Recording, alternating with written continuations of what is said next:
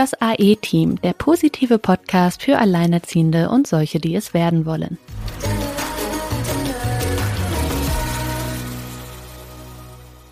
Hallo ihr Lieben, herzlich willkommen zu einer neuen Podcast-Folge. Wir sind mal wieder nicht alleine in unserem virtuellen Podcast-Studio. Wir haben wieder einen Gast bei uns und zwar ist die Isolde bei uns. Ähm, Isolde hat so ein ganz nettes Credo, das hat Silke direkt angesprochen. Der Kontakt kam nämlich über Silke. 60 ist das neue 100. Was es damit auf sich hat, wird uns Isolde bestimmt in diesem Podcast verraten. Äh, Silke, der Kontakt kam dieses Mal über dich. Ähm, wie, wie hast du denn Isolde überhaupt gefunden? Gefunden? Ja, die Isolde, ich weiß gar nicht genau, irgendwie schon sehr lange irgendwie in meinem, ich glaube, Facebook-Umfeld, oder was? Ich weiß nicht. Ja. Wir sind sogar einmal ganz ich habe ja mal das Buch geschrieben, ähm, Gut Leben als Alleinerziehende. Und die Isolde hat nämlich auch ein Buch geschrieben und hat es, glaube ich, auch über Self-Publishing gemacht. Und da hatten wir schon mal so einen ersten Kontakt und haben, sie hat mir ganz viele wertvolle Tipps gegeben, weil ich wollte es erst nur als E-Book machen und sie hat gemeint, ach, wieso machst du es nicht da und da? Und es war ganz lustig, weil ich freue mich auch sehr, dass wir diesmal die Landesgrenze überschreiten und nach Österreich kommen.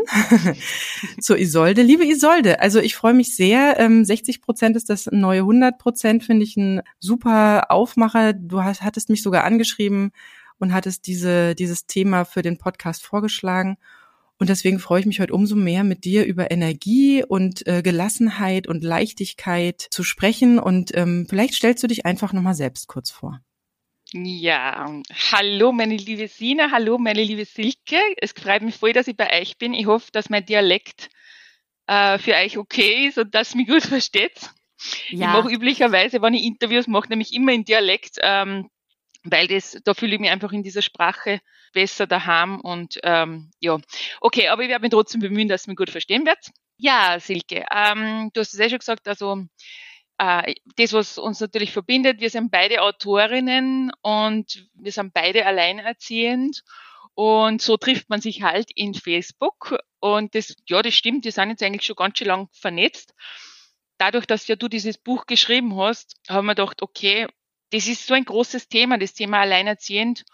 Und ähm, da gehört einfach einmal drüber gesprochen. Und ich möchte einfach gern, dass Mütter generell ein wenig entspannter werden, weil sie einfach ein Leben leichter leben können. Und deshalb ist da entstanden, ich bin eben Bewusstseinstrainerin, Trainerin deshalb, weil ähm, wir, wir arbeiten oder wir handeln im Alltag noch ganz viel Muster, die, was wir sich irgendwann einmal angeeignet haben, meistens schon in der frühen Kindheit.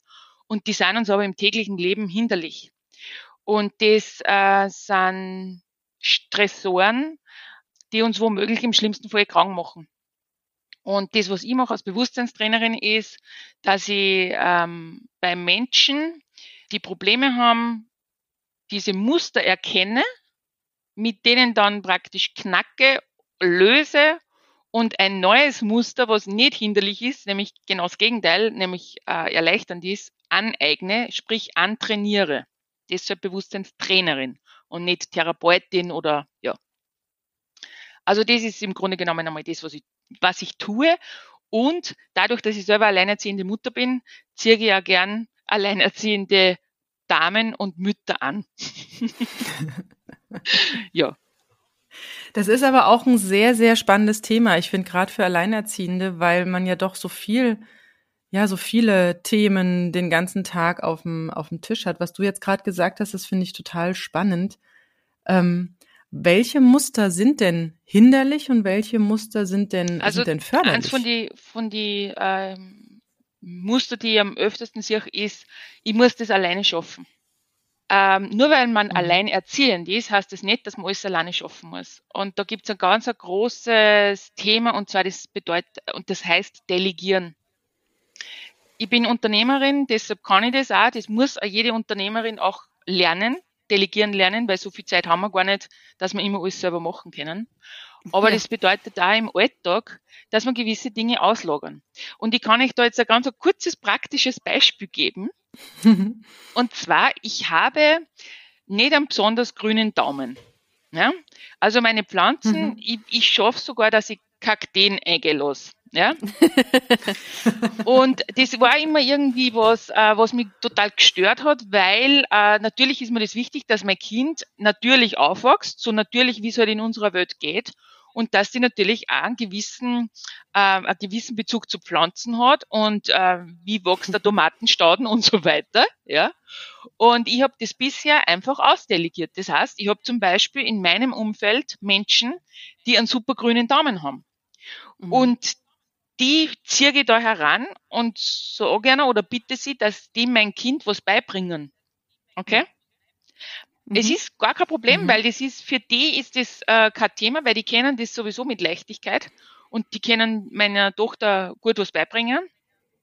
Und ich habe nicht selber den Druck, dass ich jetzt äh, zum Botaniker werden muss. Aber okay. das ist ja ein ganz tolles Beispiel, auch bezogen gerade auf das Thema Alleinerziehend sein, wenn man am Anfang irgendwie das Gefühl hat, man müsste den Partner ersetzen. Was ja. man ja nicht kann, ne? Also viele Na. kommen dann ja direkt in die Situation zu denken, ach, jetzt muss ich aber auch noch dieses und jenes oder noch die Eigenarten des Partners übernehmen oder des Ex-Partners übernehmen. Aber das einfach zu delegieren und sei es an den Patenonkel oder irgendwie ja, genau. anders oder an den mhm. Großvater oder so, dass der dann eben die Jungs Sachen macht, ne? Oder mhm. das erste Bierchen irgendwie in der Bar später mal zischt, ne? Da will man das vielleicht nicht mit der Mutti machen, sondern vielleicht doch lieber dann irgendwie mit einer anderen Bezugsperson. Da ist genau. das doch mal, da nimmt das doch schon mal direkt den Druck vom Kessel. Das finde ich, finde ich ein super Beispiel. Ja, und da kann ich aber nur gleich eins nachschießen. Und zwar, ich bin ja seit der Schwangerschaft alleinerziehend. Ja, ich ja und für auch. Mich war das, für mich war das immer total wichtig, dass mein Kind trotzdem männliche Bezugspersonen hat. Und zwar aber in einer Stabilität. Und ich glaube, ich habe das jetzt geschafft. Ähm, mein Kind wird jetzt da übrigens auch demnächst sechs Jahre alt. Also mein Kind ist am 10. Oktober auf der gekommen, Silke. Ah, mhm. ja. Und ähm, ich habe das eigentlich jetzt ganz gut hingekriegt, dass ich für meine Tochter ein sehr stabiles Umfeld habe mit, mit männlichen Bezugspersonen, die mhm. immer da sind, also die griffbereit sind. Sei das mhm. jetzt mein Bruder, sei das jetzt mein bester Freund, äh, sei das jetzt, sind das jetzt meine Neffen, ja, also die kehren zur Familie und Freundeskreis dazu, der stabil ist. Mhm. Und dort hat sie ihre männlichen Bezugspersonen und, und das ist aber total entspannt, ja, weil man muss sich ja vorstellen, den Fort, also in einer Beziehung ist ja das oft angespannt, weil du hast ja mit deinem Partner oft einmal Konflikte, ja, dann geht es auch vielleicht über Kinderthemen und so weiter. Und dann hast du eigentlich da immer ein bisschen eine Anspannung drinnen, was meiner Meinung nach ja auch nicht recht gut ist fürs Kind, weil das spürt das total, weil es eben, äh, Kinder sind ja nur sehr sensibel, ja. Mhm. Ähm, und dann passieren Trennungen und dann hat ein Kind einen Trennungsschmerz dann nur dazu und wenn die Mutter nicht gut klarkommt oder der Vater oder wie auch immer. Also da gibt's ganz, ganz oft Konfliktsituationen, die ist aber im Grunde genommen als Alleinerziehende gar nicht haben müsstest, wenn das ähm, entspannt angehst und sagst, okay, ähm, die Rolle der männlichen Bezugsperson muss nicht unbedingt der Erzeuger oder der Vater sein. Okay? Mhm man kann das ein bisschen ähm, verteilen, diese Rollen. Es muss nicht immer alles auf den Vater auf projiziert werden und erwartet werden. Und natürlich aber auch nicht auf die Mutter. Also wie gesagt, also mhm. oder also es gibt gibt einfach ganz viele Sachen, äh, wo ich wo ich weiß, da kann ich mich darauf verlassen, dass mein Kind das lernt, ohne dass ich jetzt ihre quasi Lehrerin sein muss. Du hattest vorhin so schön gesagt, dass viele Frauen, vor allem auch Alleinerziehende, immer so diese Idee haben, sie müssten alles alleine schaffen. Mhm. Gerade am Anfang von so einer, also wenn man noch nicht so wirklich in dem neuen, ja, in dieser mhm. neuen Lebensform angekommen ist oder vielleicht auch die ein oder den einen oder anderen Vorteil sogar sieht, dass halt nicht mehr ständig Beziehungsprobleme ja. auf dem Tisch sind. Ähm, da ist es ja, also du hast gesagt, das sind Muster. Ich mhm. würde gerne mal auf die Muster zurückkommen, weil du hast gesagt, die sind teilweise schon in der frühen Jugend oder Kindheit angelegt worden. Ich sehe dieses Muster auch oft, dieses ich muss es alleine schaffen und äh, vielleicht noch den Papa ersetzen und was weiß ich, noch das tolle Geld verdienen, aber auch irgendwie dann schlechtes Gewissen haben, weil mein Kind den ganzen Tag in der ja. Betreuung ist und so weiter und so fort. Oder wenn ich jetzt nicht den tollen grünen Daumen habe, ein schlechtes Gewissen habe, dass ich diese tolle Fähigkeit meiner Tochter oder meinem Sohn dann nicht beibringen kann und so weiter und so fort.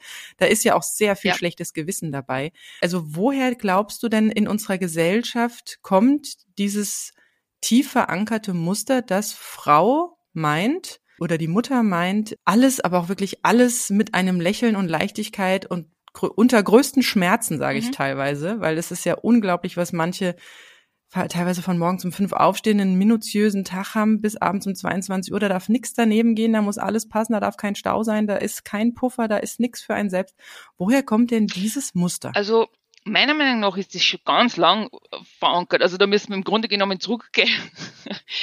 da können wir zurückgehen in die, in die, in die Jahre, wo meine Eltern der Menschheit. Auf, ja, eigentlich, eigentlich mehr oder weniger schon. Also es wird im Grunde genommen wird von der Frau einfach das erwartet und es wird uns ja immer so präsentiert. Ich meine, schaut euch bitte mal an, die, die Werbungen aus die 50er, 60er Jahren. Ja? Da war eine Adresse, ähm, hübsch frisierte Frau, äh, super schön angezogen, drei Kinder, die alle geschnupft und geschniegelt waren. Die hat ihren Haushalt geschupft, die hat die Kinder äh, versorgt, der Mann ist am Abend heimgekommen von seiner Arbeit und dann hat sie ihm nur die Fussi massiert und das alles mit einem Lächeln. Das war die, hm. die Idee, wie eine Frau zu sein hat. Ja? Und das ist fest verankert. Das ist uns so präsentiert worden. Das ist meine Eltern so präsentiert worden. Meine Großeltern ist es so präsentiert worden. Und äh, was tut die Werbung? Sie äh, erzählt Geschichten und wir glauben sie. Das ist der Grund, warum eigentlich die ganze Konsumgesellschaft funktioniert. Ja? Also mhm. es wird emotionalisiert und äh, ich mache mir da eine kleine Gretchen um mich. Stellt sich jetzt bitte mal die Frage, wie es sein kann, dass halt 14-, 15-jährige Mädels äh, in die Magersucht kommen. Warum ist das so? Germany's Weil Next Topmodel. Mhm. Zum Beispiel oder Instagram oder diese ganzen sozialen Medien, wo mit Fütter bearbeitet wird und die, und die Mädels glauben, das ist echt, das ist die Wirklichkeit und hören auf zum Essen. Und genau dieses Phänomen, was da passiert mit den jungen Mädels, wo ich eh sage, da muss man wirklich sehr bewusst Auge und, und äh, entgegenwirken, ja, also Stichwort gesunder Umgang mit sozialen Medien.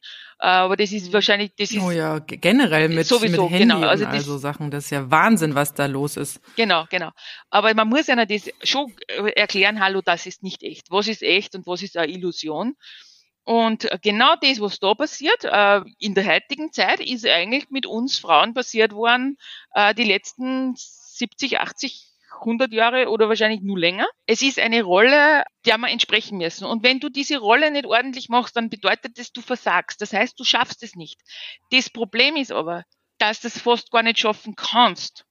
Nicht mhm. auf Kosten von irgendeinem Lebensbereich. Ja, also ich, ich kenne Mütter, die nach außen hin funktioniert alles. Ja, nur sie halten sich halt mit Medikamenten über Wasser. Mhm. Ich meine, Entschuldigung, das ja. kann doch bitte nicht sein, dass ich heute in der Früh schon Antidepressivum einschmeißen muss und am Abend der Schlaftabletten, damit ich den Familienalltag und alles, was äh, im Alltag von mir gefordert wird, durchdruck. Das, da, da stimmt doch was hinten und vorn nicht. Es kann ja. doch nicht sein, dass man eine ganze Generation herzüchten, die nur mit Medikamenten überleben kann. Ja.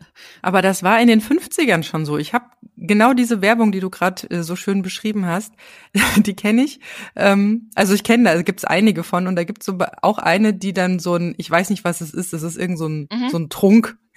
also ich nehme an, da sind irgendwelche mhm. Halluzinogene drin oder sowas, damit du den, den Strahlemann dann abends noch die Füße ma äh, massieren kannst. Ja, das gab's in den ja. 50ern schon. Und das ist, Aber wie genau löst du das denn jetzt auf? Du arbeitest ja mit Müttern zusammen und da geht's dann ja äh, genau darum, da mal so ein bisschen runterzukommen. Wie bringst du denn diese Frauen in die Entspannung. Also wir haben schon gesagt, Delegieren ist ein wichtiges Thema, aber das mache ich ja auch nicht von heute auf morgen. Das muss ja gelernt sein.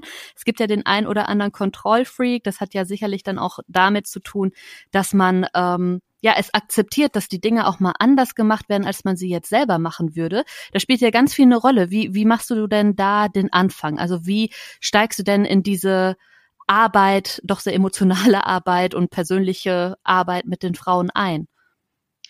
Na gut, also im Grunde genommen, meistens kommen ja die Frauen deshalb zu mir, weil es ein Problem gibt. Ja, also mhm. entweder sie sind schon, ähm, sie kratzen schon am Burnout, ähm, sie, sie haben, sie, ich habe auch Frauen, die Depressionen haben, aber es gibt einfach auch die, die Schlafstörungen haben, die energielos mhm. sind. Also wegen, also sie kommen auf jeden Fall zuerst einmal wegen irgendeinem Problem. Mhm. Und dann fängt man mal an, ähm, dass man mal fragt, okay, wie schaut's denn im Alltag überhaupt aus? Wo sind diese, was, was, ähm, was sind diese Energieräuber? Mhm. Und da kommt natürlich ganz oft, ja, ich habe ein schlechtes Gewissen, weil und so weiter. Ja. Und ja. dann fängt man an, dass man in die Phase geht, dass man das Ganze mal ähm, eruiert, wo sind die Energiefresser und auch durchschaut, dass das Muster sind, die, was uns an, die uns antrainiert worden sind. Sobald ich erkenne, ja, da geht es viel um Erkenntnisse. Sobald ich mhm. erkenne, dass ich mich manipulieren habe lassen, zum Beispiel von einer Werbung oder ähm, von meiner Familie, ich würde das jetzt nicht einmal, also das ist ja nicht einmal bösartig, ja. Also die arbeiten ja oft nach Muster, ja. Ja, ja. Das sind ja mhm. unbewusste Handlungen. Mhm. Sobald ich das einmal erkenne, ja, ähm, dass das Muster sind, die mir aber im Grunde genommen die Kraft rauben, fängt es eigentlich an, dass sagen, okay, gut, was kann ich jetzt dagegen tun? Und dann mhm. muss man sich antrainieren, dass man eben achtsam mhm. durch den Alltag geht und sie Pausen einplant. Also ich habe, also es gibt zum Beispiel dann diese meine meine Übungen für zu Hause. Ja, ähm, zum Beispiel habe ich jetzt zu kurz eine Klientin gehabt, die die ist wirklich total durchgetaktet. Der habe ich zum Beispiel jetzt als Hausübung gegeben, äh, zweimal pro Woche an einem Abend ab 19 Uhr nichts machen. Mhm. Gar nichts. Also sobald die Kinder im Bett sind, ja, nichts da. Das sind Dinge, da dann sich die Leute total schwer, weil mhm. das gehört ja noch gemacht und das gehört ja noch gemacht. So. Aber es geht auch darum, dass man einmal diese Gefühle, die da daherkommen, ja, einmal erkennt und, und einmal aus, also erfüllt. Weil da kommt dann sofort, ja, ähm, wenn ich das jetzt nicht mache, dann funktioniere ich nicht. Wenn ich nicht funktioniere, bin ich zum Beispiel nicht liebenswert. Solche Sachen stehen da dahinter. Mhm. Wir wollen immer anerkannt und geliebt werden. Das steht dann oft dahinter, dass wir das immer nur glauben, wenn wir etwas tun. Okay? Das geht dann oft bis zur Selbstaufgabe. Theatern sie in was eine, diese Mütter, ja, weil es glauben, nur dann sind sie etwas wert. Aber Selbstwertgefühl baut sich anders auf. Das ist, das sind immer Deals, die im Grunde genommen ähm, der eigene Gesundheit kosten. Hm. Wir müssen anfangen, dass wir eine gute Beziehung mit uns selber anfangen. Dass wir uns selber zur besten Freundin werden. Dass wir uns selber, dass wir selber in die Selbstfürsorge gehen. Wir müssen erkennen, dass wir nur gute und Mütter sein können, wenn wir uns selber auch gut behandeln. Mhm. Weil das übertragen wir ja aufs Kind, was, wir haben ja auch die Vorbildfunktion. Ja. Weil ähm, es ist ja oft so, ja, ja, ich mache das so, weil meine Mutter hat das auch schon immer so gemacht und meine Großmutter hat das auch schon immer so gemacht. Ja, eh. Aber zu welchem Preis? Und die, die Urgroßmutter hat das so gemacht, weil irgendein Mann es mal gesagt hat. Ja, genau. Ja, aber das ist ja wirklich oft so. Ja. Und, und wir müssen anfangen, dass wir ein eigenverantwortliches Leben führen. Wir sind die Chefs in unserem Leben, nicht unsere Mütter, unsere Großmütter, unsere Männer oder unsere Ex-Männer oder mhm. die Gesellschaft. Wir müssen erkennen, dass wir die einzigen sind, die Einfluss auf unser eigenes Leben haben. Okay? Ja, das ist dieses, man kann eigentlich nur glücklich sein, wenn man man selbst ist, aber man hat Angst, sich selbst zu zeigen, eben genau aus diesen Gründen. Mhm. Genau. Ja, aber es ist auch, es ist auch noch so eine andere Komponente drin. Also dieses, ähm, diese, diese Anerkennung und Liebe, die man sich erhofft, dadurch, dass man für andere tut, tut, tut. Das ist ja, ich hatte da auch ein Kapitel mhm. in meinem Buch, das, äh, ich meine, ähm, liebe deinen Nächsten wie dich selbst, heißt es ja so schön in der Bibel mhm. und nicht äh, äh, liebe nur den Nächsten und nicht dich selbst. Mhm, genau. Und da genau. geht's ja wirklich darum, ähm, dass, dass so viele meinen, wenn sie alles für andere tun und geben und bis zur letzten Kraft am Tage, dass dann auch für einen selbst gut gesorgt ist. Und das ist eigentlich ein totaler Trugschluss, weil das, das macht keiner. Also jeder nimmt gerne die Hilfe und ähm, die, die Arbeit, die man sich für den anderen macht, total gerne an. Und dann ist es mir schon oft passiert, dass, dass ich dann, wenn ich, wenn ich, also wenn jemand was für mich gemacht hat oder irgendeine, irgendeine Mutter was für mich genäht hat, weil ich bin total der Nählegastheniker, ja. Ich werde garantiert niemals in meinem Leben eine Nähmaschine in die Hand nehmen. Und ähm, das delegiere ich sehr gerne. Und wenn ich dann, also das ist mir ja viel, also mir ist es total viel wert und ich möchte dann diesen, diesen, diesen, diesen Wert eigentlich auch derjenigen Person zugutekommen lassen, ja, dass ich mich revanchiere oder dass ich vielleicht auch Geld dafür bezahle oder so irgendwas. Und dann kommt ganz oft so, nee, lass mal oder äh, passt schon und so. Also dass, dass selbst in dem Moment, wo dann wirklich was zurückkommen könnte, dann viele Frauen dann doch wieder zumachen und und sich da, also wie gesagt, also ist es Wahnsinn, was manche Frauen sich da so aufbünden. Und du hattest gerade diese Geschichte von dieser durchgetakteten Frau, das erlebe ich äh, gerade in Gesprächen mit Alleinerziehenden sehr oft, weil im Gegensatz zu den 50ern kommt halt noch das Berufliche dazu. Ja, also dann muss man plötzlich noch das Geld verdienen und, ja. und wir haben sehr viele Unterhaltspreller unter den äh, äh, Vätern. ja. Das heißt, oder wenig, weniger Zahlern, ja. Ähm, wir hatten ja auch schon ein Interview mit, ähm, mit dem FAMF und die redete ja sogar teilweise von einer Quote von 75 Prozent, die nicht zahlen und ja, unsere Region ist sehr stolz auf 20 Prozent, äh, die sie eintreiben. Wahnsinn. Ja, Na jedenfalls, ähm, das ist aber schon so ein Automatismus geworden, dieses Nichts annehmen können. Also mhm. das, also da, da schaufelt man sich ja wirklich sein eigenes Grab. Und jetzt ja. stelle ich mir diese Mutter an ihrem freien Abend auf der Couch vor. Da tut mhm. sich ja eine große Leere auf, eine große ja. unbekannte ähm, Lehre, vor der man wahrscheinlich auch die ganze Zeit durch die Aufgaben davongerannt ist. Ne? Man hat sich da mhm. bis zur letzten Kraftsekunde am Tag die Aufgaben draufgebombt, damit man vielleicht nicht ins Nachdenken kommt, nicht genau. ins Fühlen kommt. Was hast du denn da schon erlebt? Also wie ist es diesen Müttern mit dieser selbst auferlegten Zwangspause gegangen? Ganz, ganz unterschiedlich und ganz oft ganz emotional. Mhm. Also das, das ist richtig heftig, weil genau in dieser Stille, wenn wir in die Stille mhm. gehen, wenn wir in zur Ruhe kommen, sehen wir einmal klar, was in unserem Leben gut ist, aber auch was schlecht ist. Mhm. Und was nicht passt. Und ich arbeite ja nicht, nicht nur mit alleinerziehenden Müttern, sondern ich arbeite ja zum Beispiel auch mit Müttern, die ganz normal in einer Beziehung sind wo zum Beispiel jetzt der Mann auch sie da eigentlich relativ ausklingt aus dem ganzen ähm, Familienalltag. Ja, der geht halt arbeiten und, und bringt das Geld heim.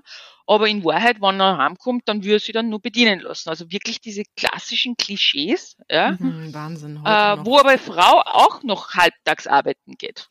Mhm. Ja. Und ähm, dann kommt die in dieser Stille, wenn sie einmal Ruhe hat, ja, einmal drauf, dass einer Beziehung eigentlich nicht mehr läuft. Dass sie eigentlich nichts mehr zum Sagen haben. Mhm. Ähm, dass sie sich auseinandergelebt haben. Dass sie vielleicht auch gar nicht mehr liebt. Ja? Oder dass sie eigentlich total unglücklich ist mit dieser Situation, arbeiten gehe, Kind und Kegel und eigentlich überhaupt keine Zeit mehr für sich selber hat. Oder dass sie selbst verloren gegangen ist am Weg. Ja. Ja. Mhm. Das kommt da auf. Und das ist oft sehr schmerzhaft das sind ganz schmerzhafte Prozesse oft, wenn man da wirklich hinschaut und sagt, hey, Moment einmal, da ist was gewaltig schiefgegangen in meinem Leben und ich muss jetzt, äh, und wie, wie schaffe ich das? Und da ist eben, da ist eben meine Position als Bewusstseinstrainerin, keine Frau muss das alleine schaffen, weil da mhm. bin ich die Begleiterin. Da geht man dann praktisch wirklich Schritt für Schritt, schaut man sich jeden Lebensbereich an, im Bewusstseinstraining sozusagen, und fängt an, dass man wieder neu in die Erschaffung geht. Ähm, erkennt, was tut man nicht gut und das durch Dinge ersetzt, die mir gut tun. Mhm. Da geht's viel um, also ich arbeite immer mit die vier, vier Lebensbereiche. Der erste Lebensbereich ist der Beruf, Beruf, Berufung. Der zweite Lebensbereich ist Körper. Ja, mhm. also Körper, meine eigene Gesundheit. Was habe ich für Beziehung mit meinem Körper? Äh, da sind zum Beispiel auch, welche Ernährung habe ich, wie schaut mein Schlafmodus aus, welche Art von Bewegung habe ich und so weiter. Diese Dinge. Der dritte Bereich ähm, ist Liebe und Beziehung, aber auch Freundschaften. Wie ist mein Freundeskreis? Ja, bin, mit welchen Leid bin ich konfrontiert? Welche Leid habe ich in meinem Umfeld? Da wir die gut oder rauben wir die auch noch Energie? Mhm. Und der vierte Bereich, das ist dann dieser Bereich meine Welt. Was habe ich für Grundeinstellung? Bin ich ein Positivdenker, ein Negativdenker? Da gibt's äh, die Glaubensfragen, da ist äh, Platz für Spiritualität, für Persönlichkeitsentwicklung, die Beziehung zu mir selbst, also äh, Visionieren, äh, Träumereien, das ist alles in diesem vierten Lebensbereich drinnen. Mhm. Und die bearbeite ich dann Schritt für Schritt mit den Müttern. Ja? Mhm. Und zwar geht es darum, dass diese Bereiche in Balance gebracht werden müssen. Das Energierad des Lebens. Genau. Ähm, die Disharmonie in den einzelnen Bereichen erkennen und auflösen. Mhm. Okay? Das ist das, was ich mit den Müttern dann in weiterer Folge bearbeite. Das ist ein gewisser Prozess. Ich bringe ihnen das bei, wie sie das auch selber dann im Alltag auch erkennen, weil man wird ja dann immer achtsamer. Man muss sich das so vorstellen, wie wenn du Russisch lernen willst und du hast einen Russischlehrer. Mhm. Ja? Am Anfang erklärt er da die Grammatik, er erklärt da, wie die ganze Sprache aufgebaut ist. Du musst natürlich selber die Vokabeln lernen, du musst üben, üben, üben, aber irgendwann einmal sprichst du die Sprache und der, der Lehrer, den, den brauchst du dann nimmer. Ja? Mhm. Weil du sprichst das ja dann selber. Und genauso ist es eigentlich beim Bewusstseinstraining. Also ich, ich bringe den, den, den Mädels oder den, den, den Frauen und Müttern bei, wie sie sich selber wieder aufbauen können, wie sie in ihre, ihre Mitte kommen, wie sie wieder auf eine innere Stimme hören, mhm. die ihnen ganz genau sagt, was, was entspricht mir und was nicht. Spielt da bei dir in diesen Coachings auch Meditation eine Rolle? Weil, also für Natürlich, mich klingt das so, als ja. wäre Meditation da ein ganz großer, wesentlicher Baustein, weil ich merke das selber. Also das, was du jetzt eben sagtest, dieses Rattern, Rattern oder auch Silke, was du sagtest, äh, mit man sitzt dann auf dem Sofa und es rattert, rattert, ach, ich muss noch dies, ich muss noch jenes, ach, mhm. eigentlich wollte ich aber auch noch das. Das müssen ja nicht mal negative Dinge sein. Das können ja auch ganz viele tolle Dinge sein, die ich noch vorhabe oder die ich noch machen will. Also es war vielleicht früher mal mehr negativ, so am Anfang dieser Situation, warum bin ich jetzt alleine und so weiter, so ganz mhm. am Anfang. Aber mittlerweile habe ich zum Beispiel so viele Sachen, die ich äh, auch beruflich noch nebenbei mache und aufbaue, dann das Kind, irgendwelche Verabredungen, also Sachen, die mir auch wirklich Spaß machen, die gut sind. Aber mein Kopf hört nicht mehr auf zu denken, weil ich zu viel auf einmal will. Ich möchte am liebsten alles sofort. Ich möchte am liebsten jetzt zehn Bücher über KDP hochgeladen haben. Ich möchte am liebsten schon die ersten großen Einnahmen mit meinem Unternehmen gemacht haben. Ich möchte am liebsten in den Urlaub fahren mit meinem Sohn. Also so hundert verschiedene Dinge und der Kopf mhm. hört einfach nicht auf. Ach, eigentlich will ich ja noch dies. Ach, und da wollte ich noch nach Designs mhm. gucken und, und, und, und, und. So ganz viele Dinge. Und das Einzige, ich habe mir wirklich gemerkt, so, du kommst ja gar nicht mehr runter. Also du bist ja nur noch am Rattern irgendwie. Das. Einzige, was mir da wirklich hilft, ist wirklich sich immer wieder mal wirklich nur auf die Atmung zu konzentrieren und wirklich alle Gedanken, die kommen, einfach mal wegstreifen zu lassen. Und wenn es nur für 30 Sekunden funktioniert, aber mhm. allein das, da, da merke ich schon, dass allein das schon hilft, mal 30 Sekunden nichts zu denken, weil so kommt man dann so peu à peu wieder besser in diesen Meditationsmodus rein und hält das auch mal länger wieder, weil ich mhm. jetzt in letzter Zeit so viel zu tun hatte, dass ich nämlich die Meditation vernachlässigt habe. Und ich finde, man merkt das. Und ich denke mal, das spielt bei euch auch eine große Rolle. Also ist das was, was die Frauen gut annehmen oder ist das was, wo die sagen, ja, äh, ist klar, äh, Fokus, Pokus, Esoterik, ähm, was es ja nicht ist, aber wie ist da äh, der Umgang damit? Das Achtsamkeitstraining und die Meditation sind gute Instrumente, die was wir uns da selber beibringen können oder eben gegebenenfalls auch durch einen Trainer, die uns wieder selber in unser Mitten bringen. Also das hat für mich auch nichts mit Esoterik zum da ganz ehrlich, weil das weiß man jetzt einfach auch wissenschaftlich ist das erwiesen, ja. äh, wie Meditation auf die Gesundheit wirkt, mhm. ähm, äh, wie man sich selber im Grunde genommen wieder entspannen kann und so weiter. Also das ist jetzt der, der das nur unter Esoterik oder Grenzwissenschaften äh, einstuft, ja, dem kann ich dann eigentlich auch nicht mehr wirklich helfen. Aber gut. Ja, genau. ähm, was ich schon merke, es ist natürlich ähm, für die am Anfang ist es immer schwierig, weil ähm, du hast eine Million Gedanken. Also eigentlich ist es so, 70.000 Gedanken am Tag laufen durch unser Gehirn, ja, mhm. circa. Und äh, ist natürlich schwierig, äh, wenn es da oben äh, wie im Krieg zugeht, ja dass man sich da wieder runterholt. Und das ist dann wirklich so, ja, das, ist, das muss man trainieren. Also diese 30 Sekunden oder ähm, zum Beispiel, ich mache es ganz gern äh, alle Viertelstunde, also ist ein kleiner Tipp zum Beispiel, mhm. in, in Wecker einstellen, tagsüber, alle mhm. 15 Minuten, also ein Rufton, ein kleiner, so ein Gong oder so irgendwas. Und dann stößt du die Frage, wenn du den Gong hörst, wo bin ich? Ich bin hier. Mhm. Wie spät ist es? Es ist jetzt. Ja wieder auf das fokussieren, wo bin ich denn jetzt im Moment, ja? Das ist dieses Achtsamkeitstraining, wo ich diese Übung irrsinnig gerne weitergib, ähm, was man auch immer machen kann, weil den Gong, den hört man oft, also den, ich das Umfeld hört den ja oft gar nicht. Es geht ja nur um das, dass man das selber, ja, also das, das sind einfach Sachen, die, die sind zum Üben und das ist halt, am Anfang ist das vielleicht ein bisschen schwierig, aber wenn ich jetzt sage, ich will mein Leben zum Positiven verändern und ich will wieder mehr Leichtigkeit in mein Leben bringen, dann muss ich auch was dafür tun. Mhm. Und äh, das, das ist halt so. Ja, und wenn ich mich durch meine äh, Unachtsamkeit in Situationen eingebracht habe, die mich kurz ins Burnout bringen, ja, ja, dann muss ich auch den Weg wieder außerfinden. Das ist eine Frage der Entscheidung.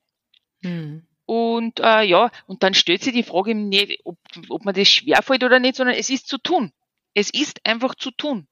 Weil es geht ja auch darum, ich kriege ja auch was dafür. Ich fühle mich besser, ich bin auf einem höheren Energielevel, ähm, ich kriege mehr auf die Reihe im Grunde genommen, also aber mit Leichtigkeit. Und ich habe nicht mehr diese, diese schlechte Gewissen zum Beispiel. Das sind alles Dinge, die, das baut sich im Laufe dieses Trainings ab.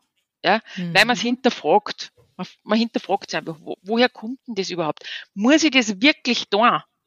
Und hör, also das, das sind zum Beispiel auch solche Sachen, die wir lernen müssen, hör mal auf, dass wir uns vergleichen. Das ist ganz arg die Müttermafia. Ja, ja. ganz Mom-Bashing. Ja, ja es ist arg, es ist so arg, wenn ich das, wenn ich das oft sehe in die Facebook-Gruppen, wo sie, wo Frauen dann irgendeine Frage stellen, weil es wirklich, äh, die sind eh schon am Ende und dann gibt es 200 Kommentare, 180 haben mit der Frage überhaupt nichts zum Tor weil da wird nur gebasht und, und das geht doch nicht und das geht doch nicht. Bitte entspannt sich alle. Wir müssen anfangen, dass wir wieder vor unserer eigenen Tür kehren. Das meine ich wirklich im Ernst, ja. Dieses ewige, ja, das kannst du aber nicht so machen und das kannst du auch nicht so machen und was ist denn das für Mama? Es versucht eher jeder das Beste zu machen, ja. Aber wenn man aber, vor der eigenen Tür kehrt, wer weiß, was man da findet und Ja, genau. Ja. Also, aber das ist zum Beispiel auch sowas. Die, die lassen sie, die Mütter lassen sie dann oft also beeinflussen. Mhm. Die lassen sie dann oft so beeinflussen und ja, aber das kann man ja nicht machen. Ja, warum kannst du, warum kannst du es nicht machen, dass du einen Kuchen bestellst für einen Kindergarten und äh, die nicht selber noch um elf in der Nacht einstößt äh, den Ding? Warum, warum geht das nicht? Sicher geht das. Ja, aber dann heißt's ja, äh, ich hab, äh, die macht nicht einmal meinen eigenen Kuchen. Ja, stimmt. Ich mache nicht einmal meinen eigenen Kuchen, weil ich nämlich andere Dinge zum Tor hab. Wir müssen auch anfangen, dass wir zu dem stängen, was wir dann. Hm. Was ist denn da bitte dabei? Ich, krieg, ich merke das richtig, dass ich da ganz oft emotional werde. Ja. ja. ähm, also wirklich, da, da gehe da geh ich selber oft einmal auf 180 auf, weil mir das schon so ankotzt, äh, dieses, das muss man und das muss man und das muss man. Wir müssen ein bisschen mehr in den Fuck-Off-Modus kommen. Ja? weil, um was geht's denn wirklich? Was wollen wir denn wirklich? In, in Wahrheit geht's um das. Wir sollen uns als Mütter leicht fühlen. Wir wollen im Grunde genommen ein leichtes Leben haben, ein gutes Familienleben haben. Wir wollen uns selber gesund halten und fit halten und wir wollen unseren Kindern eine gute und ausgeglichene Mutter sein. Ja, das ist ja das Witzige. Man ist ja Mutter, also man ist ja erst Mutter, wenn man ein Kind hat. Also Mutter sein hat ja mit dem Kind zu tun. Und eigentlich reden wir die ganze Zeit nur darüber, was die Gesellschaft von Müttern will. Dabei geht es genau. ja eigentlich darum, was wollen denn die Kinder von genau. einer Mutter. Dem mhm. Kind ist egal, ob du da jetzt die Waffeln im Supermarkt gekauft hast, die du da auf den Tisch knallst. Aber ja. das Kind hätte gerne, dass du mit äh, im Dreck wühlst, ja? Also, also zu, dem, ja zu dem so Kindergarten muss ich nur mal kurz einhaken. Wir hatten nämlich ja. äh, im, äh, im, im kurzen Vorgespräch festgestellt, also meine Tochter hat heute Geburtstag. Tag. Und Happy äh, danke, ja, sie ist jetzt gerade im Kindergarten und freut sich auch voll. Und ähm, da ist ja wirklich so eine Absurdität, dieses, was da manche Mütter zum Geburtstag des Kindes im Kindergarten anschleppen. Also da habe ich schon Baggertorten und sonstige Dinge gesehen. Und da fand ich es so lustig, als meine Tochter, wir haben gerade die Bilder vom Kindergarten von letztem Jahr bekommen, und dann zeigt sie mir diesen Baggerkuchen und sagt, Mama, sowas will ich nicht, weil der war, also erstens mal muss er scheiße geschmeckt haben. und zweitens wusste man gar nicht, wie man den essen soll, weil der aus so vielen Kleinteilen und ach, so verarbeiteten Kinderregeln und so. Also da, die Kinder waren völlig überfordert mit diesem unglaublichen Backwerk. Und ähm, ja, deswegen, also dieses Jahr, dank, dank Corona kann man einmal sagen, oder Corinna, wie ich mittlerweile gerne sage, äh, gibt es ein Kuchenverbot im Kindergarten. Es darf nicht selbstgebackenes mitgebracht werden. Und ich, äh, meine Tochter hat sich gestern tierisch gefreut, dass ich einfach nur Smarties und Gummibärchen gekauft habe. Es muss irgendwie verpackt sein, warum auch immer. Mhm. Ich frage mich auch, was, äh, was Corona in einem 200 Grad warmen Backofen zu tun hat. Aber gut. Ja, deswegen, also in dem Fall bin ich äh, gerade äh, recht äh, entspannt.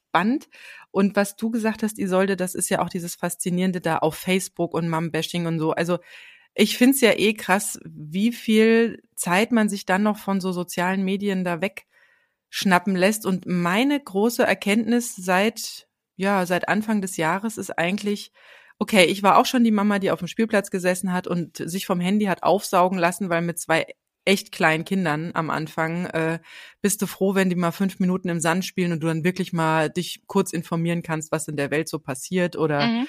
einfach auf ja. einem gewissen Stand zu bleiben oder sich, äh, ich hatte mich damals angefangen mit den Aktien zu beschäftigen, da wirklich Wissen aufzusaugen in diesen fünf Minuten, bevor ich die nächste Windel machen muss. Da waren wir in derselben, im, im, im, im selben ähm, Modus, glaube ich, weil das habe ich auch am Spielplatz gemacht. genau. Ja, ETFs und Co. Ja, und genau, genau. Auch, oder halt auch das Sozialleben. Ich meine, wie verabredet man sich heute noch, ne? Also das, ja, was das du früher jetzt am Festnetztelefon, es hat keiner gemeckert, wenn du früher zum Hörer gegriffen hast und irgendwie eine halbe Stunde mit der Nachbarin diskutiert hast, wann die Kinder wieder spielen. Aber man meckert darüber, wenn jemand mit dem Handy auf dem Spielplatz sitzt. Eigentlich ist es ja sogar eine Weiterentwicklung, weil während ich an einem an einem Kabeltelefon hänge, sitzt mein Kind auch irgendwie in der Bude und muss sich beschäftigen. Wenn ich aber mit dem Handy mal gerade die nächste Verabredung auf dem Spielplatz kläre, spielt das Kind vernünftig. Also, mhm. ne, kann man aber ja auch dennoch, betrachten, wie man möchte. Aber dennoch, was ich wirklich feststelle, bei uns ist es so, dass der Spielplatz, der ist recht groß und, äh, und nicht so gut einsehbar. Das heißt, viele Eltern kommen auch noch recht lange mit. Also die Kinder laufen, ich glaube, die laufen auch heute auch nicht mehr allein auf dem Spielplatz. Das haben wir früher irgendwie alles schon viel früher gemacht.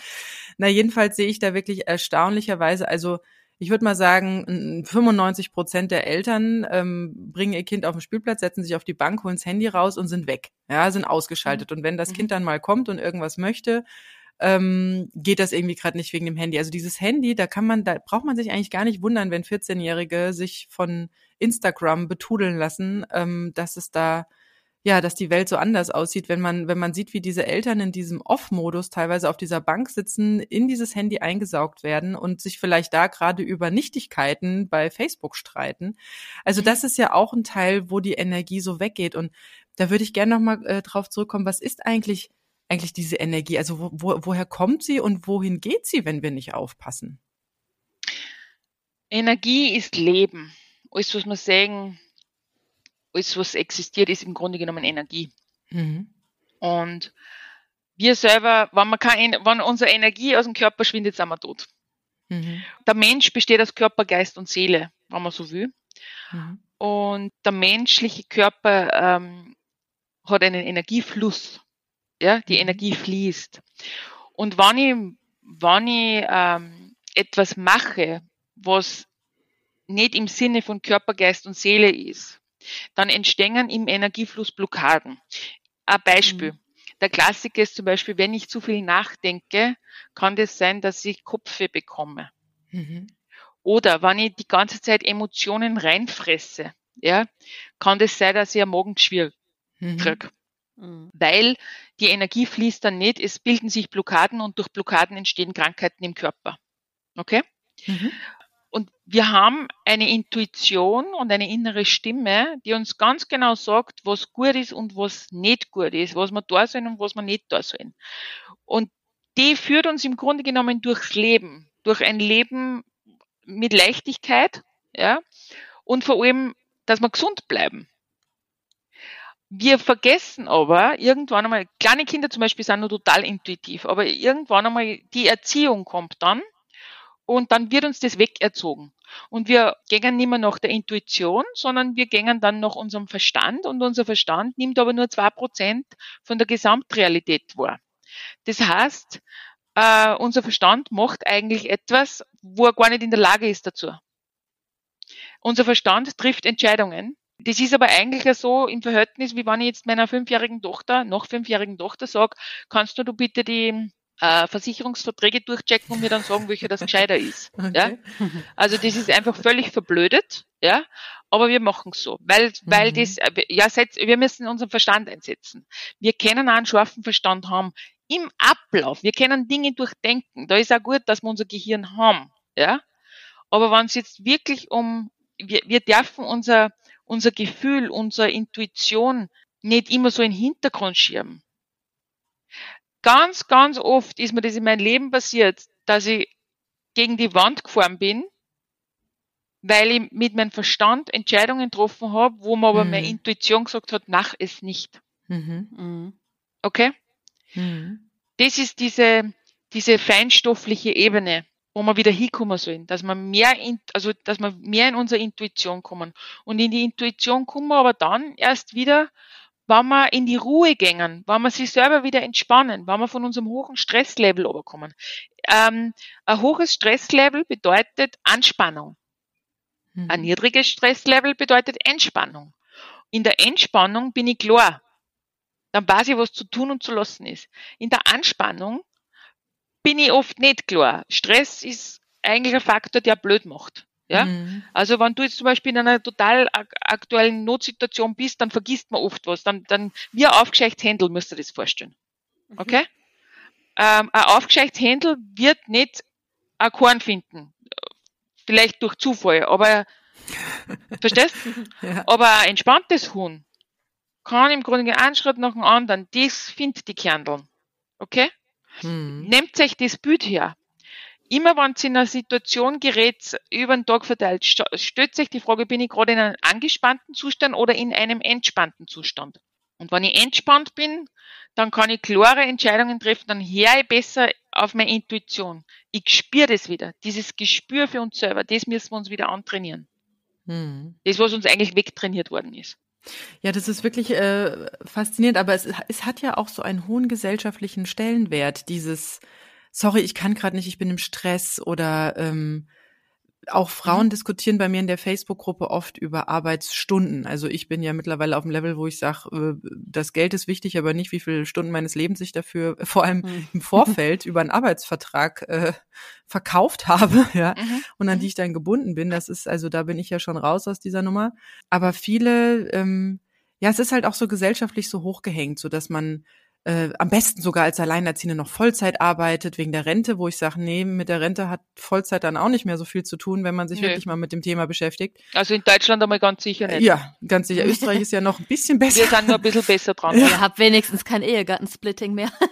Ah, auch, auch so ein schöner Punkt, ja. Und mhm. ähm, jedenfalls, es ist ja wirklich gesellschaftlich hochgehängt und ich sehe viele Frauen, die dann darüber diskutieren oder so eine Frage stellen, so einen Post machen von wegen, ja, ich äh, überlege, ob ich jetzt aufstocke und so weiter. Und ich frage dann auch ganz oft, wie man sich dabei fühlt und so. Und andere kommen dann wieder und sagen, ach, das hat doch jetzt mit Fühlen nichts zu tun, das ist doch toll, wenn man ein bisschen mehr Geld hat und ähm, vielleicht sogar irgendwie so ein bisschen Karriere, wo ich da auch eher na, mittlerweile sage, na ja, eine Karriere gut und schön, aber wenn es im Unternehmen aufgrund von anderen Komponenten nicht gut geht, die ich jetzt nicht in meinem Bereich zu verantworten habe, dann, dann hat es mit der Fürsorge dann auch nichts mehr auf mhm. sich.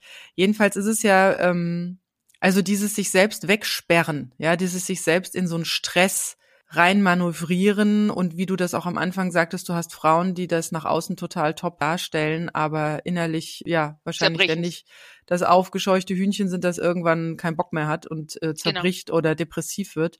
Das, was du da beschreibst, das ist eigentlich eine von meinen alltäglichen Situationen bei meinen Klienten. Hm, das glaube ich. Und das ist zum Beispiel was in dieser Viertelstunde, wo ich sage, hör einmal rein in die, schau dir mal die Situation an, kommen genau diese Dinge auf, was will ich eigentlich in meinem Leben? Hm. Wer will ich sein? Welche Art von Mutter will ich sein? Was für Art von Ehefrau oder Freundin will ich sein? Was für Person will ich sein? Was entspricht mir? Wer bin ich? Das sind diese großen Fragen, die was immer genau in diese Ruhephasen einmal stellen kann. Und das ist ja was, was viele gar nicht mehr wissen, weil ich meine, hallo, wir haben alle Disney-Filme geguckt, da war am Ende die Hochzeit und dann stand Happy End und dann war alles gut.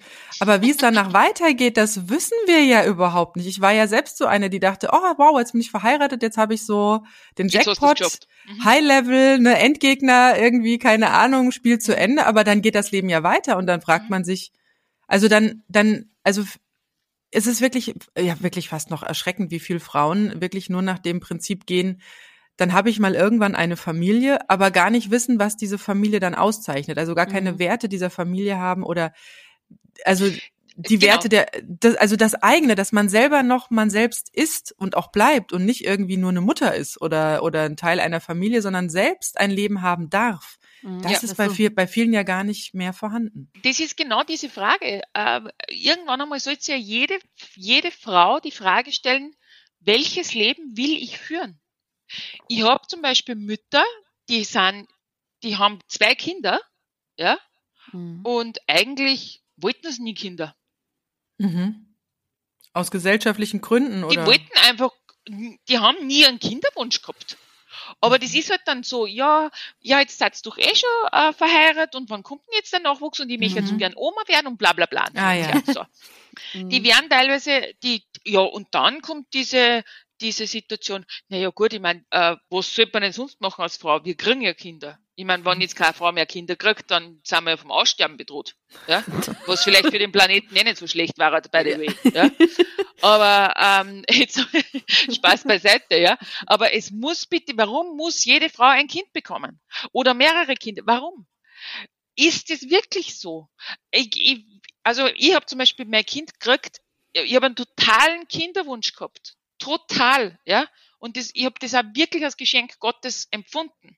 Ja, aber ich sehe es leider Gottes auch ganz oft, dass Frauen zu Müttern werden, die das einfach nur machen, weil sie sich so kehrt. Und mhm. nicht, weil sie es wirklich so empfinden. Und das finde ich einfach total traurig. Ja? Das finde ich mhm. nämlich für die Mutter traurig und für das Kind finde ich es eigentlich auch traurig. Also ich bin zum Beispiel eine klassische Einkindmutter, möchte ich jetzt einmal sagen. Ja? Ich bin total glücklich mit meiner, mit meiner Tochter und diese Alleinerziehernummer, das ist eine, eine bewusste Entscheidung von mir gewesen, schon in der Schwangerschaft. Ich werde das alleine stemmen, ja, mhm. nämlich doppelt alleinerziehend im Sinne von voll verantwortlich, aber auch voll finanziell verantwortlich. Also es gibt tatsächlich keinen Vater. Mhm. Ähm, weder äh, physisch noch finanziell noch sonst wie. Und äh, das war eine bewusste Entscheidung von mir, die, die passt da für mich. Aber ich weiß definitiv, würde ich ein zweites Kind bekommen, würde mein Leben total aus den Fugen geraten. Und deshalb be bekomme ich auch kein zweites Kind. Obwohl natürlich das Thema schon bei meiner Tochter öfters mal war, ja, und ja, Geschwister und das kommt immer wieder mal, mhm. ja. Aber ich sag na, weil ich, ich weiß, meine ganzen anderen Lebensbereiche, die was für mich aber auch wichtig sind, würden dann in der Versenkung landen. Mhm. Und deshalb mache ich das auch. Ich treffe bewusst diese Entscheidung, kein zweites Kind mehr zu bekommen. Mhm. Weil es mir entspricht. Und das ist mir ehrlich gesagt, Verlaub, ja, scheißegal, ja, was jetzt die Gesellschaft oder sonst irgendwer dazu meint. Weil das ist nicht dem sein Leben, sondern es ist meins. Und ich muss die Konsequenzen, Konsequenzen tragen. Mhm. Und dann, also, und wenn ich da nur was dazu sagen darf, ich habe vor, also vor zwei Jahren hat es mal eine Situation gegeben, da ist ein, Freund von mir, ein Bekannter, ja, hat kurzzeitig einmal die Idee gehabt, dass ich jetzt seine Traumfrau bin, ja, äh, weiß ich nicht, was er da für geistige Umnachtung gehabt hat, aber er hat das auf jeden Fall auch so kommuniziert. Und ich habe zu ihm gesagt, sage ich, du, das wird nicht funktionieren, weil du willst unbedingt Kinder. Und er, ja, aber wir, äh, wir kennen ja, wir kennen ja so quasi eine Familie gründen und äh, dass ein, ein zweites Kind kommt. Und ich habe gesagt, na, weil, wenn wir das jetzt wirklich machen würden, wenn man das jetzt überhaupt so entscheiden kann, ja, also, dann würde einer von uns beiden unglücklich werden. Entweder mhm. er, weil ich kein zweites Kind haben will, oder ich, weil ich ein zweites Kind krieg. Mhm. Und das sind dann zum Beispiel Sachen, wo ich sage, diese beiden Lebensmodelle dieser zwei Menschen passen nicht zusammen. Und ja. das muss man auch mal einfach akzeptieren. Okay? Ja. Mhm, es ja, muss nicht immer alles auf Birgen und Brechen gemacht werden. Ja, und genau. äh, ich glaube, der hat jetzt auch wieder eine Frau kennengelernt und die, die ist auch in einem Alter und die, die, die will auch ein Kind und das ist dann in Ordnung. Ja? Verliebt sein hin oder her. ja, aber da passen einfach, die, die, die Lebenskonzepte sollten auch ein bisschen übereinstimmen. Ja, aber ich glaube, dass das auch viel, wo du das nochmal, also wo wir jetzt gerade nochmal so darüber gesprochen haben, wie das alles entsteht, also die Erwartungen von außen. Ich glaube, was da auch wirklich mit reinspielt, ist, dass viele sich ja erstmal gar nicht selbst kennenlernen. Ich meine, viele lernen sich mit 14, 15, 16 kennen, sind sofort in Beziehung oder kennen eben nur das, dass von außen etwas vorgegeben wird. Du hast zur Schule zu gehen, du hast dieses und jenes zu tun, man macht seine Abschlüsse, ja dann, wenn du einen Freund hast, ja dann heiratet doch mal bald, ja dann mach doch die Kinder und so weiter. Ich glaube, dass ganz oft auf der Strecke bleibt, dass man sich selbst überhaupt erstmal kennenlernt. Und ich habe tatsächlich auch im Freundeskreis es jetzt öfter erlebt. Ich meine, ich bin jetzt fast 30, meine Freunde entsprechend auch. Da sind einige bei, die wirklich schon seitdem seitdem sie 14, 15 sind, nie alleine waren, die vielleicht in der ganzen Zeit bis jetzt irgendwie zwei, drei Freunde hatten, so Beziehungen hatten, auch lange Beziehungen hatten, aber die jetzt zum Beispiel auch äh, eine Freundin, die jetzt auch gerade eine, ich glaube, zehnjährige, mindestens zehnjährige Beziehung jetzt erstmal auf Eis gelegt hat, weil sie sagt, jetzt bin erstmal ich dran. Ich habe so viel zurückgesteckt, auch für den Partner, um ihn noch irgendwie zu unterstützen, auch in Ausbildungsdingen und so weiter oder auch mal mit irgendwelchen Streitpunkten, über die sie hätte sprechen wollen, zurückgehalten, weil sie wusste, er ist gerade in einer stressigen Phase oder so. Also so das, was man so auch viel von Ehefrauen hört, ne? Ähm, die jetzt sagen, ich, nee, ich muss jetzt erstmal lernen, alleine zu sein. Ich muss mich erstmal kennenlernen. Ich muss erstmal lernen, wie funktioniere ich eigentlich alleine. Und ähm, ich persönlich bin ganz dankbar, dass ich mit 16 schon ins Ausland gegangen bin, dass meine Eltern mir das ermöglicht haben, weil das ist was, da lernt man sich selber bei kennen. Und da ich ja. war 16, ne, das war ein frühes Stadium. Ich habe immer viel allein gemacht. Also ja klar, dann kam die Situation mit der Schwangerschaft wie bei dir auch alleine. Das ist auf jeden Fall was, was auch dann, auch wenn man sich selber ganz gut kennt und weiß, wie man allein funktioniert, ist auch das erstmal was, was ja alles auf den Kopf stellt, weil man ist halt nicht mehr plötzlich so frei und kann auch parallel dies und jenes machen. Man ist ja erstmal ganz anders beschäftigt.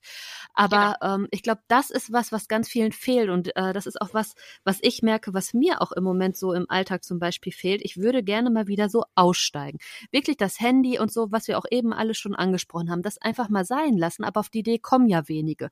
Ne? Das mhm. wirklich mal für ein paar Wochen Wochen und sei es in den Schulferien, was weiß ich, weg und mal wirklich irgend, irgendwie ins Nirgendwo auch, dass man mal wirklich in diese Ruhe kommt. Und das kann natürlich am Anfang total unangenehm sein, weil man sich da gar nicht mit auseinandersetzen will oder das gar nicht so erträgt am Anfang. Also ich bin damals mit 16 an einen Ort gekommen, der extrem ruhig und entlegen ist. Also du konntest, du hast wirklich nur den Horizont über Feldern gesehen, egal wie weit du geguckt hast. Es war nichts, was irgendwie ins Blickfeld rückte. Ja, es war ein 300 Seelendorf, keine Anbindung an irgendwelche Städte. Also du warst schon darauf angewiesen, dass dich mal jemand mit dem Auto irgendwie in die nächstgrößere Stadt mitnimmt. Da war nicht viel, was du jetzt hättest erleben können. Außer eben diese Ruhe, diese Stille, diese Natur.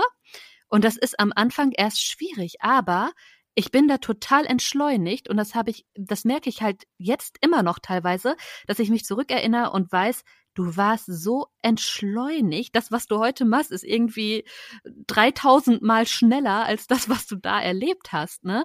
Mit 16. Mhm. Das ist sowas, wo ich manchmal denke, da muss ich zwischendurch mal eigentlich eher wieder hin zurück. Das möchte ich auch für mein Kind, dass es das kennenlernt, dass es mal nicht immer nur Haiti-Tai und Trubel und Verabredungen hat, sondern wirklich auch mal mit dieser Ruhe konfrontiert wird. Und ich glaube, wenn man das im Auge hat, auch für die eigenen Kinder, dass sie auch mal in diese Situation kommen oder gebracht werden, die entwickeln aus Prinzip Bewältigungsstrategien und sie lernen sich aus Prinzip ein großes Stück besser kennen. Und ich glaube, das ist ganz oft der Auslöser dafür, dass es diese Probleme gibt, die du jetzt auch geschildert hast. Dieses Entschleunigen, was du da super beschrieben hast, das ist extrem wichtig und das ist ähm, auch machbar im Alltag.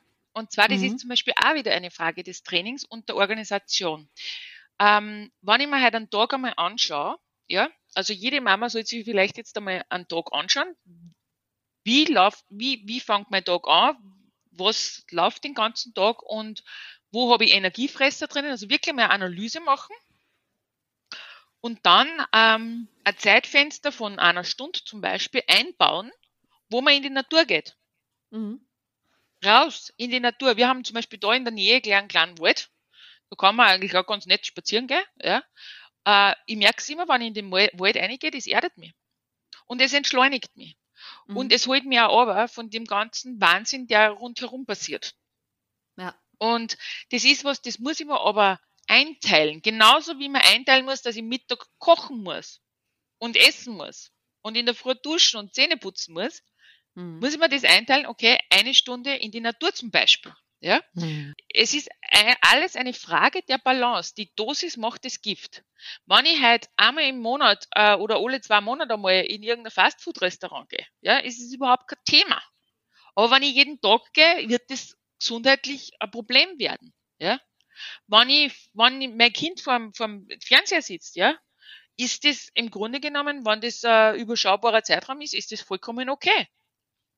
Aber wenn ich von der Früh bis auf die Nacht vom Fernseher los und die lasse überhaupt nicht raus in die Natur, dann wird das zum Problem. Und es ist alles eine Frage der Balance. Und das ist, glaube ich, auch was. Wir müssen wieder anfangen, dass wir einen Mittelweg gehen. Wir können in eine laute Welt gehen, aber wir brauchen parallel dazu einen super Ausgleich. Es gibt so ein, ähm, eine Regel, die ich habe bei, meine, bei meinen Führungskräftetrainings zum Beispiel, ähm, das, die besagt, je höher der Stresslevel im Alltag, desto höher muss der Entspannungswert sein dabei. Mhm. Ja? Also eine, die halt eher einen entschleunigten Alltag hat, geht vielleicht eine Viertelstunde raus, aber einer, der zum Beispiel jetzt die ganze Zeit nur auf hohem Stress ist, der braucht vielleicht zwei Stunden. Okay? Mhm. So muss man sich das vorstellen. Und das das ist was, wir müssen uns das bewusst machen und wirklich in unseren Alltag integrieren. Und dann äh, wird unser Alltag auch wieder entschleunigter. Und du hast vorher was gesagt, Sina, ich glaube, du warst das, die Gesellschaft, ja, glaubt, ja, wir müssen, wir müssen das und das mhm. und das und das machen. Wer ist die Gesellschaft? Die Gesellschaft sind ja wieder wir. Mhm. Und wir können sie von dieser Gesellschaft in eine andere Gesellschaft umbewegen. Wir können sie von einer komplett durchgeknallten Gesellschaft in eine total entspannte Gesellschaft umbewegen. Das liegt doch bitte an uns. Ja. ja. Energie folgt der Aufmerksamkeit. Dort, wo ja. wir unsere Energie hinlenken, dort wird's größer. Und wenn ich, wenn ich jetzt als Beispiel, ich kann natürlich heute auf das Schulsystem wettern, was per se wirklich nicht gut ist, weil das weiß man jetzt eigentlich aktuelle Forschungen aus der Gehirnforschung, weiß man, unser Schulsystem ist total veraltet, ja. Und ich kann jetzt natürlich voll dagegen wettern, ja, äh, wird man nichts bringen, außer dass ich mich aufreg. Es bringt mir ja nichts, weil ja. Bis, es, es wird kein Politiker ähm, jetzt was anderes machen, weil die gehen nach einer gewissen Agenda und die machen, die ziehen das durch. Aber was kann ich machen? Ich kann mir selber überlegen, was kann ich dafür tun, dass wir neue Systeme installieren äh, wir kennen aus die Frauen-Community, wir sind, es gibt so viel grandiose Frauen. Mhm. Wirklich wahr. Ich, ich, ich, ich merke, ich, ich lerne jeden Tag in Wahrheit Frauen kennen, wo ich mir denke, Hut ab. Die sind richtig cool drauf. Ja? Mhm. Die müssen sie zusammen da. Ein Appell an die Mütter, an die Frauen, an die Alleinerziehenden. Tatsächlich zusammen macht Visionskreise, wenn man so will, ja, schließt sich zusammen äh, und organisiert sich selber was. Geht in die Eigeninitiative. Ihr habt alle das Potenzial in euch, das schlummert, ja. Mhm. Wartet nicht auf einen Prinz, auf einen blöden Gaul, der irgendwann vielleicht daherreitet, ja, der in Wahrheit äh, dir nur vor die Hütte scheißt. genau, der dir vor die Hütte scheißt. genau. Wartet nicht auf das, sondern macht euch ein eigenes Schloss. Baut sich euch ein eigenes Schloss. Baut sich euch eine eigene Lebensplattform. Stellt sich die Frage, wie, was ist ein gutes Leben und was kann ich tun, damit ich mit meiner Familie ein gutes Leben habe? Und zwar ein gutes Le Leben in Form von nach meinen Wünschen. Nicht nach dem, was irgendwer irgendwann einmal gesagt hat. Mhm. Okay? Und wie schaffe ich das mit 60 Prozent statt mit 100 Prozent? 60 Prozent ist darauf bezogen, dass wir nur mehr 60 Prozent von dem machen, was erwartet wird. Mhm. Okay? Um das geht's da eigentlich. Weil in Wahrheit, wenn du noch, wenn du dein Potenzial anzapfst, ja, und vollkommen im Hier und Jetzt bist und auf der innere Stimme horchst, dann bist du immer bei 100 Prozent. Mhm. Aber mit Leichtigkeit. Das ist dann nicht ausgeprügelte 100 Prozent, genau. sondern das ist plötzlich, das, da das ist plötzlich sehr viel mehr Energie, als man vorher gedacht hatte. Genau. Genau, aber ähm, es gibt einen Grundsatz, den ich gern nehme, Stärken, Stärken und Schwächen, Schwächen. Mhm. Okay? Dort, wo ich stark bin, dort stärke ich mich nur mehr. Mhm. Und dort, wo ich schwach bin, das ignoriere ich. Es gibt ähm, jeder Mensch, ich glaube, das, das ist für jeden Menschen, ja. Der, jeder Mensch kann so drei, vier, fünf Sachen gut und drei Millionen Sachen, die er nicht kann. Es ist uninteressant, was die drei Millionen Sachen sind. Interessant sind die vier, fünf Sachen, die du gut kannst. Spezialisiere dich auf das. Ja. Geh auf das hin und stärk das nur mehr. Sei keine eierlegende Wollmilchsau. Na, absolut nicht. Absolut ich finde, das war jetzt eben ein, ein sehr schönes Schlusswort und ein sehr schönes Credo nochmal an alle, die zuhören, diese nette, sehr motivierende Ansprache. Isolde, vielen lieben Dank. Also ich finde, das ist nochmal so eine Folge, da darf sich jeder jetzt äh, nickend äh, auf die Couch setzen und erstmal einen Kaffee trinken und nochmal drüber nachdenken und sich mal gerade seine Minuten Auszeit nehmen. Ja, wer noch Fragen hat, Anregungen hat, besucht uns wir sind auf Social Media, Instagram, Facebook, das AE-Team oder auf unserer eigenen Website, das AE-Team.de.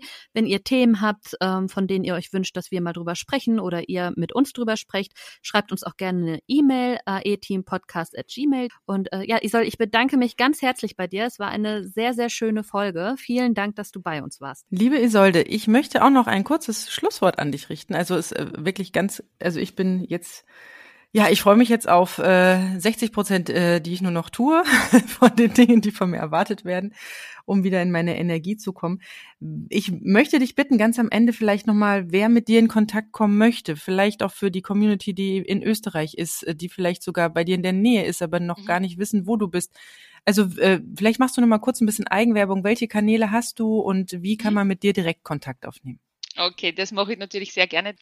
Also ähm, unter www.isoldemitter.at kommt mal auf meine Website. Auf der Website gibt es, das sage ich nämlich auch gleich mal dazu, gibt es eine Kategorie Geschenke.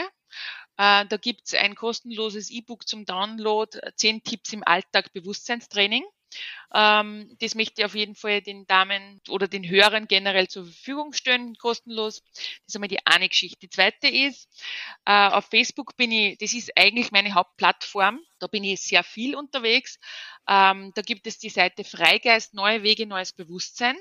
Und auf dieser Seite poste ich ganz viel Filmtipps, ähm, Tipps des Tages zum Thema Bewusstseinstraining, Interviewtipps, alles, was einen Freigeist ausmacht. Ähm, und da würde ich auf jeden Fall sagen, äh, geht's auf die Seite, lasst mal ein Like, abonniert es, weil da wird's wirklich laufend ähm, mit, mit, mit Tipps des Tages also versorgt. Ähm, und das hilft schon mal extrem gut. Also das weiß ich einfach aus Feedback, ja, ähm, dass die Leute diese Tipps eben, diese Übungen im Alltag dann integrieren. Und ähm, ja, steht der Tropfen hüllt den Stein. Äh, es geht einfach um das, dranbleiben, dranbleiben, dranbleiben und üben, üben, üben. Und dann verändert sich auch langfristig was. Wir sind nicht auf der Flucht. Wir sollen einfach leben und unser Leben genießen, uns bewusst leben und wir sind nicht nur in einer schlechten Welt, sondern wir sind auch in einer sehr guten Welt, in einer schönen Welt und Augen auf. Ja, dann würde ich sagen, vielen Dank und bis zur nächsten Folge. Tschüss. Isa, tschüss. danke. Tschüss. Das war das AE-Team, der positive Podcast für Alleinerziehende und solche, die es werden wollen, mit Sina Wollgramm und Silke Wildner.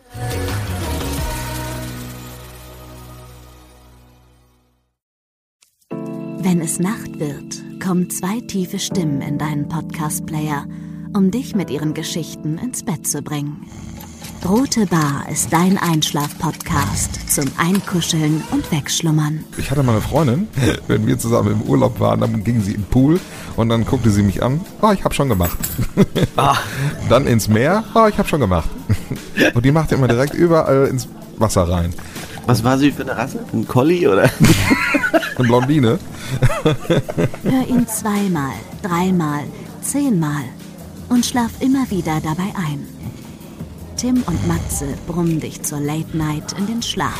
Was hältst du so von dickeren Bettdecken? Ich bin sowieso ein kleines Heizkraftwerk im Bett. Ist wirklich so. Ich entwickle wahnsinnige Hitze nachts. Ich schwitze ja. auch oftmals sehr viel. Na, wenn jemand an mir klebt, das Ach, Wenn man so leiden. zu zweit, kannst du nicht haben? Ja, zu zweit schon, aber bitte, bitte ein bisschen Abstand halten. Also so einschlafen ist okay, aber dann bitte irgendwann lösen und in seinen Bereich rüberrollen. Ich schlafe besser, wenn ich zu zweit schlafe. Ich glaube, es ist Gewohnheit. Das kann sein. Ich glaube, wenn man sich ein halbes Jahr hinter seinen Chef legen würde, dann würde man den von heute auf morgen vermissen. Das ist so ein bisschen wie das Stockholm-Syndrom. Kennst du das? Wenn der Entführer ja, von einem lässt, dann vermisst man den. Schöne Träume mit Rote Bar Podcast, dem entspanntesten Podcast in Deutschland.